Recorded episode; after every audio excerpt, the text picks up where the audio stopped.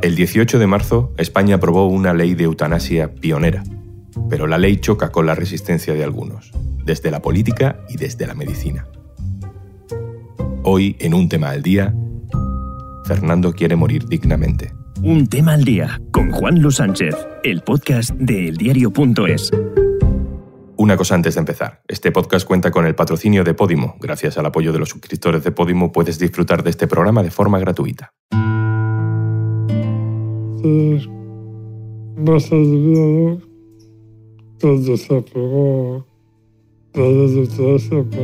El que habla es Fernando. Le diagnosticaron ELA hace 13 años, aunque lleva con síntomas desde hace 16. Hoy le vamos a escuchar, aunque no siempre vamos a entender bien lo que dice. La ELA le impide mover ya hasta los músculos de la boca para vocalizar. Fernando tiene 50 años y quiere acogerse al derecho a la eutanasia que le da la nueva ley, pero ni siquiera ahora es fácil. Mi compañero Álvaro Medina ha estado con él y con su mujer en su casa. Hola Álvaro. ¿Qué tal, Juan? Para entender la situación y la decisión de Fernando. ¿Cómo está Fernando? ¿Cómo vive?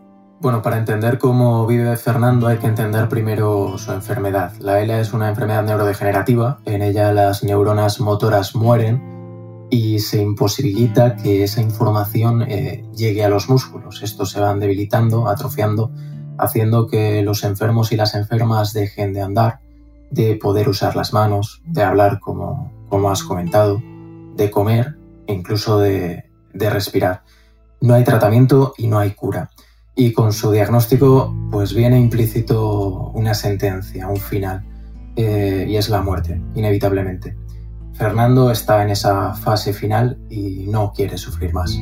Que es que me pase algo antes de poder eh, a cabo como yo quiero. Fernando tiene miedo por su enfermedad a tener algún tipo de atragantamiento, de ahogamiento, de fallecer así, ¿no? Sufriendo, sufriendo incluso más eh, delante de los suyos. Eh, Fernando lo que quiere es poder someterse a la eutanasia eh, eligiendo ¿no? su forma de morir. ¿Y por qué si tiene esta decisión tomada no se lleva a cabo, Álvaro? Bueno, la, decisión es relativamente reciente, de hace apenas un mes y medio. La ley eh, daba un plazo de tres meses, se aprobó en marzo eh, y daba este plazo hasta junio a las comunidades autónomas para que pusiesen en marcha dos cosas, la Comisión de Garantías y Evaluación y el listado de médicos objetores. Estamos a octubre, han pasado ya siete meses. Eh, Extremadura aprobó este decreto hace apenas una semana, Madrid hace solo unos días y Andalucía, por ejemplo, todavía no, no ha puesto fecha. Hay un retraso evidente que está poniendo en suspenso casos como, como este, como el de Fernando. En el caso de Fernando, sospecho que no es el único, además se ha encontrado con otra resistencia, acabas de mencionar, la objeción de conciencia. ¿Cómo, ¿Cómo le está afectando?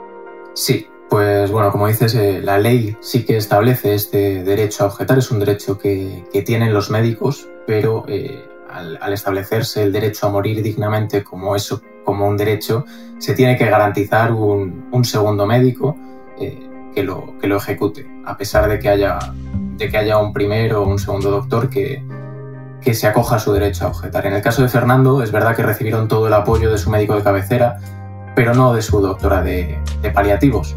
Fernando puede acogerse a su derecho a morir, pero para que te hagas una idea, quiero contarte las propuestas que esta médica le hizo y que según ella son menos agresivas. ¿Cuáles son? Pues son dos, retirarle la nutrición y retirarle el respirador. Escuchamos a Carolina, la mujer de Fernando. Claro, la idea es que, lo que decía, que la enfermedad siga su curso, pero es que la enfermedad ya ha seguido su curso, ¿no?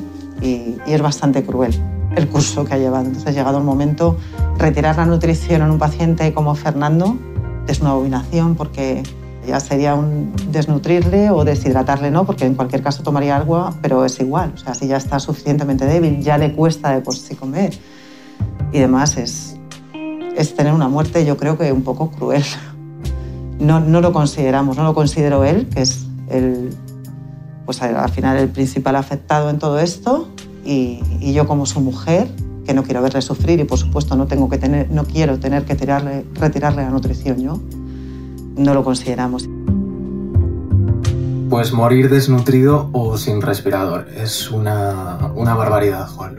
También se ha puesto en contacto conmigo una chica cuyo padre, también enfermo de la que falleció hace ya cuatro años, eh, falleció exactamente de esta manera, retirándole el respirador y la nutrición. Por respeto no voy a dar detalles, eh, porque es una, una auténtica barbaridad, pero esto pasaba y hay médicos a los que, como dice, les parece menos agresivo que la eutanasia. En cualquier caso, diga lo que diga esta médica, Fernando tiene su derecho garantizado, ¿cierto? Sí, Fernando no va a tolerar de ninguna manera eh, acogerse a estas dos alternativas propuestas por su doctora de, paliativos. Eh, y Antonio, su médico de cabecera, y Carolina, su mujer, van a seguir luchando para que al fin y al cabo se respete un derecho que él tiene eh, ya contemplado legalmente en España, el de morir dignamente. Por lo que cuentas, Carolina juega un papel fundamental en esta historia. La mujer de Fernando ha estado siempre ahí desde el momento de la decisión, ¿no? Sí, desde el momento de la decisión y desde, desde muchísimo, muchísimo antes. Se conocen desde los 18 años, llevan 21 años juntos. Carolina es su cuidadora, es su mujer y, como ella dice, es su todo. Eh, ha estado siempre presente en todo el desarrollo de la enfermedad, es ella la que le cuida día y noche prácticamente. Y, era un tema que habían hablado, pero la decisión ya firme de Fernando se la comunicó un domingo de agosto, después de desayunar. Eh, estábamos desayunando y ya cuando terminé de desayunar me lo dijo, que había, que había tomado esa decisión. Yo es verdad que no, no fui inconsciente porque es algo que habíamos hablado, el tema de la eutanasia, ha llegado el momento, ¿no? pues me aliviaba a él y me aliviaba a mí. Es decir, llegado el momento, siempre hemos sabido, él siempre ha tenido claro que no quería traqueotomía, siempre ha tenido claro que no quería dejar de hablar tampoco, ¿no? En un momento dado y no poder expresar lo que necesitaba, lo que sentía o lo que quería. Y para nosotros era una opción a largo plazo que ojalá hubiese estado contemplada antes, no, solo por nosotros, sino por toda la gente que la ha necesitado. Entonces yo me quedé un poquito en shock, aunque sabía que en un momento dado llegaría, yo creo que nunca... Es como él decía, bueno, parte del luto lo llevamos pasado, pero no es así. Porque al final todo esto, o sea, es una historia muy larga, es... Y, y yo creo que no fui consciente, porque como ya lo habíamos hablado en alguna ocasión, pero no fui consciente hasta que no hablamos con nuestra psicóloga de la asociación, y él lo verbalizó con ella. Y en esa sesión en la que él lo verbalizó, eh, le dio incluso él a ella alguna información de mm, páginas que había mirado, qué opciones tenía, si podía ser en casa, si podía ser en un centro privado, a través de la seguridad social. Entonces yo vi que se había estado informando. Y entonces ahí me derrumbé un poco, porque vi que ya iba en serio. Pero también es verdad que no quiero verle sufrir y le entiendo. Nosotros llevamos juntos juntos como pareja 21 años, ya tengo conociéndonos desde los 18, son muchísimos años y para mí, aparte de, de mi marido, es mi amigo, es mi compañero, es todo y por supuesto me va a faltar mucho, perdonad, pero no quiero verle sufrir más, ni quiero que llegue a un estado en el que él no quiere estar.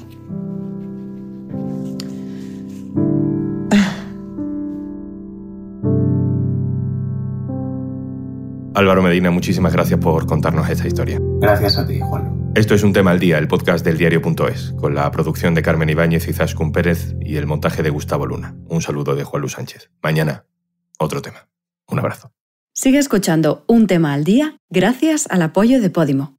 Por ser oyente, tienes 45 días de prueba gratuita para acceder a este y otros 3.000 podcasts y audiolibros exclusivos de Podimo. Puedes entrar en podimo.es barra al día.